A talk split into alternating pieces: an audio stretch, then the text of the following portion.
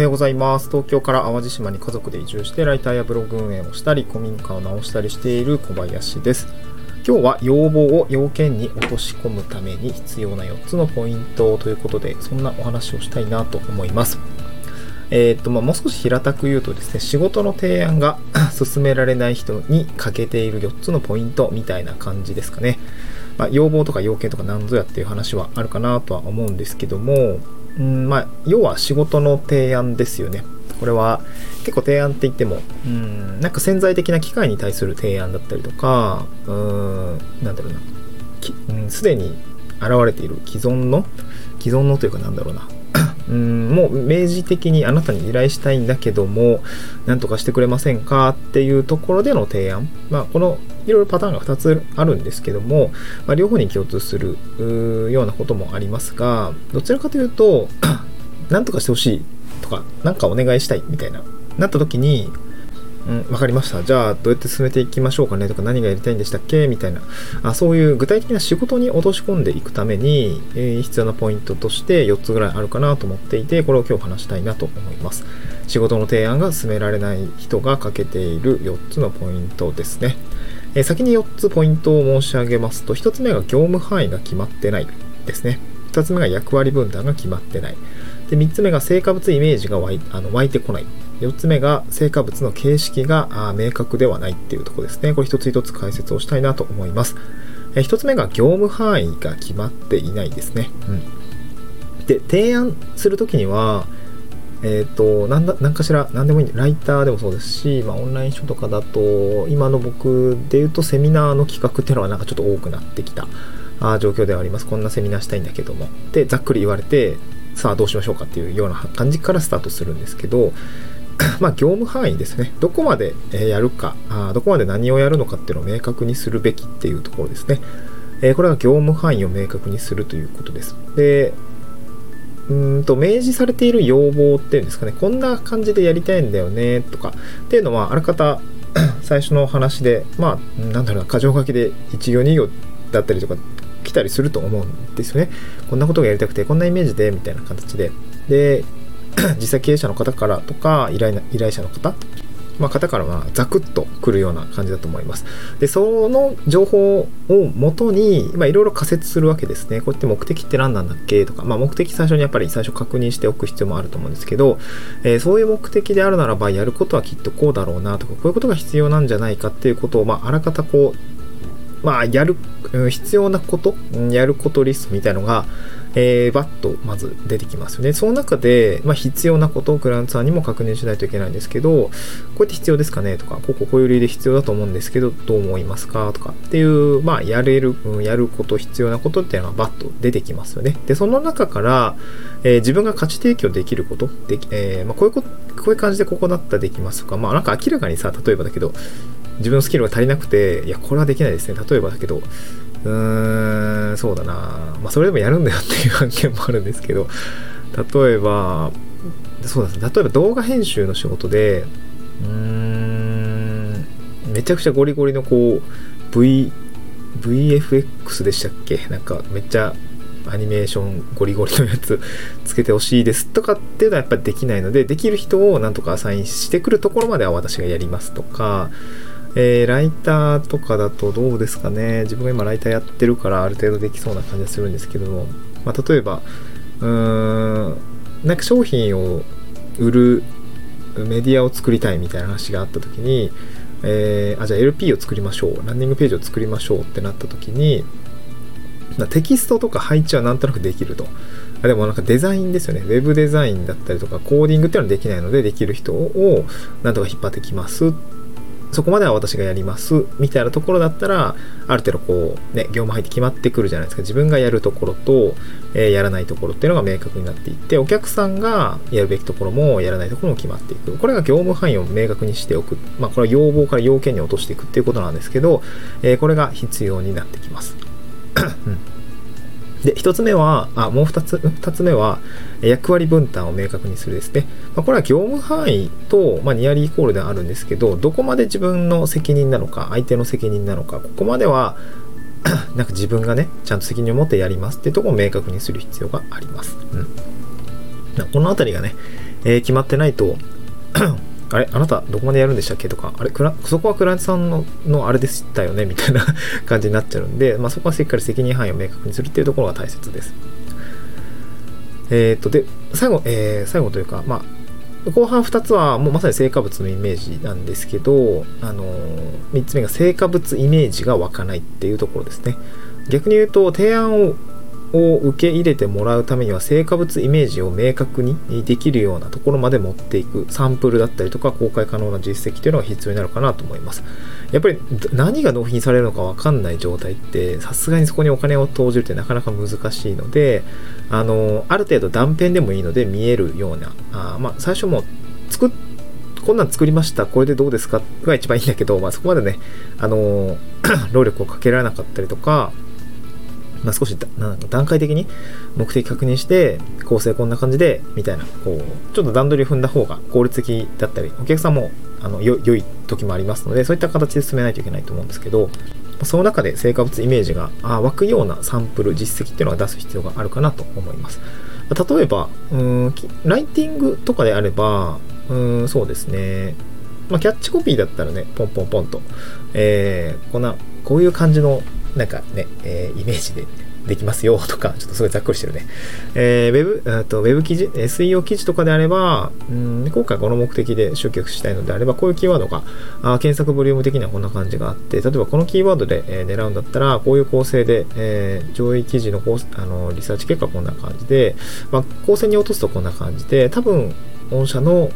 え訴求したい内容はこうこうこういう商品で、これはまあコールトゥアクションに入れておくような構成で記事を書けると思いますが、いかがでしょうかみたいな。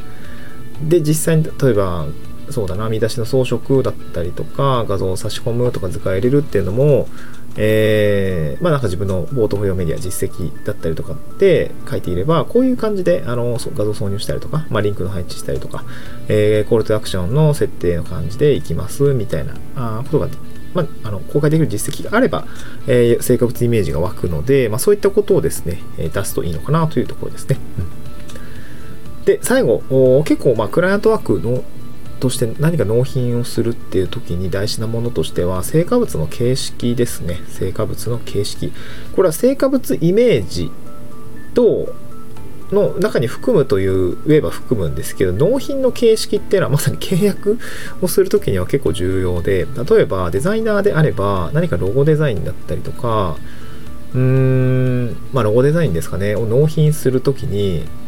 あの JPEG なのか、えー、PNG 形式なのか、まあ、あとはもう編集もできるように AI.ai、まあ、イラストレーションの編集ファイルなのか、まあ、SVG って呼ばれるあのベクター形式のものにするのかってやっぱり全然ねあの違うし、JPEG だってね、あの背景とかできなくて、ちょっとロゴにするな、んって感じだったりもするしね。まあ、大体多分、ロゴだったらま PNG だったりとか、あでもね、やっぱり、あ僕取り扱いちょっとあれなのでベクターだと嬉しいなっていう感じなんですけど、まあ、そういうようなこと、まあ、求めこっちから提示するときにもそうだし向こうから確認するときもそうなんですけども、えそういうのを形式的にはちゃんとしてあげるとか、まあ、あとはロゴだったらそういう、まあ、拡張子単位で決まったりもするんですけど例えば記事の納品とかだと結構その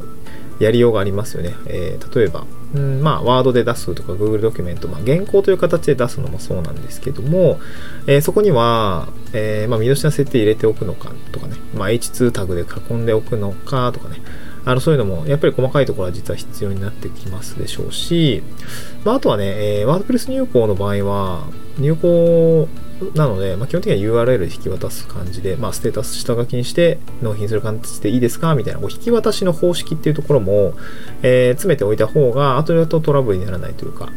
うん、あの、まあ、作業工程もね、それで大体見えてくるし、やり方も決まってくるので、そういう引き渡し、納品の引き渡し方法だったり、納式のえー、データの拡張子形式みたいなものも大事になるかなと思いますね。うん、あともっとざっくりしたのであれば、まあ、なんかセミナーの例えばだけど、て、うん、なんかセミナーしたいですってなった時に、ターゲットをヒアリングして、目的こうして、で、聞いた後、じゃあそう、こういう企画、セミナー企画案と企画構成で、やったらいいと思いますっていうものは、えー、口で言うんじゃダメなんで、じゃあこれスプレッドシート形式でお出しをしますと。なので、この後か、うん、セミナーを実際に企画コースで進めていくときには、このスプレッドシートを見ておけば、えー、まあ、ある程度構成わかるんで、こんな感じで進めるのはどうですか？みたいな感じで、実際に何で納品すんの？みたいなところ。ていうところは、あの、落とし込むと良いかなと思います。まあ、こういう感じでこうアウトプットのすり合わせっていうところをですね、やっておくと、まあ、仕事の進め方も楽になりますし、お客様は何を見ない、何を見て、実態としては何を見て確認すればいいのかっていうのが分かるようになるので、えー、仕事の提案としては、ま、スムーズにいくのかなというところで、まあ、これが欠けているとなかなかね、仕事って進まないよとか、提案って、えー、進まないよというところよで、えー、ちょっと気をつけたいポイントかなと思いますので、お話をしてみました。はい。今日はですね、関連放送ということで、ちょっとね、提案の話ですね。提案とか営業に生きる自分の強みの見つけ方ということで、まあ、主にライターを うんと、テーマにしたお話ですね。やっぱり提案するにしても、あなた誰や年問題が出てくると思うので、どういうことが強みになり得るのかっていうところですね。まあちょっと覚えておくと、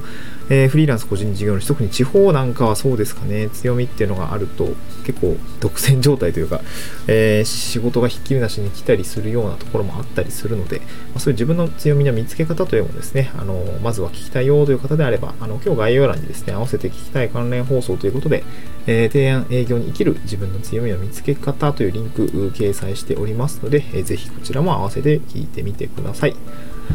えーと、あとですね、まあ、告知なんですけど、今日ですね、あのまさに今日なんですけど、夜の8時からですね、フリーランスの学校というコミュニティの方で、あの、まあ、これ、 Zoom なんですけどね、 Zoom のウェビナーをやるような形で、えー、考えております。えー、提案力、クライアントをリードする提案力アップ講座ですね、これをやります。えー、っと、価格としては990円ですね。ランチ1回分ぐらいの部分で、えー、大体1時間ぐらいの講座ですね。えーができますので、今日こちら聞いていて、まあ、こういう話少し興味あるよということであれば、この概要欄の方に、まあ、PTX というあのチケット管理サイトみたいな感じで、えー、販売しているので、こちらもぜひですね、あのなんか申し込んでいただけると嬉しいなというような話でございます。Twitter でちょっと内容、えー、ちょっと小出しにしてるので、どういう内容が聞けそうなのかっていうところを合わせて聞いていただければなと思います。はい、リンク貼り付けておりますね。はい。ではでは今日も聞いてくださってありがとうございました。という感じで、えー、一旦閉めるんですけど、ちょっと雑談ですね。まあ、3日ほどお休みをしてしまったんですけども、ちょっと東京の方に友人の結婚式だったり、ちょっとお仕事で出張もありつつですね、えっ、と、行ってきました。久々に東京に行って、えー、なんかいろいろ思うところがあったりとか、いろいろ考える時間があったりとかで、えー、なんかね、そこはまあ明日以降、またどっかな話そうかなと思うんですけどね、うん、やっぱなんか東京大変だね、なんか楽しいんだけど、うんしんどいね、あれ暮らしていくのね。やっぱお子さん連れとかを、うん、見ていたりとかをすると、いや、大変だよね、こんな人数多いと。まあ、ベビーカーもろくにね、押せないし、なんか電車なんかどうやって乗るねんみたいな感じでね、えー 思った次第ですけど、うん、やっぱり、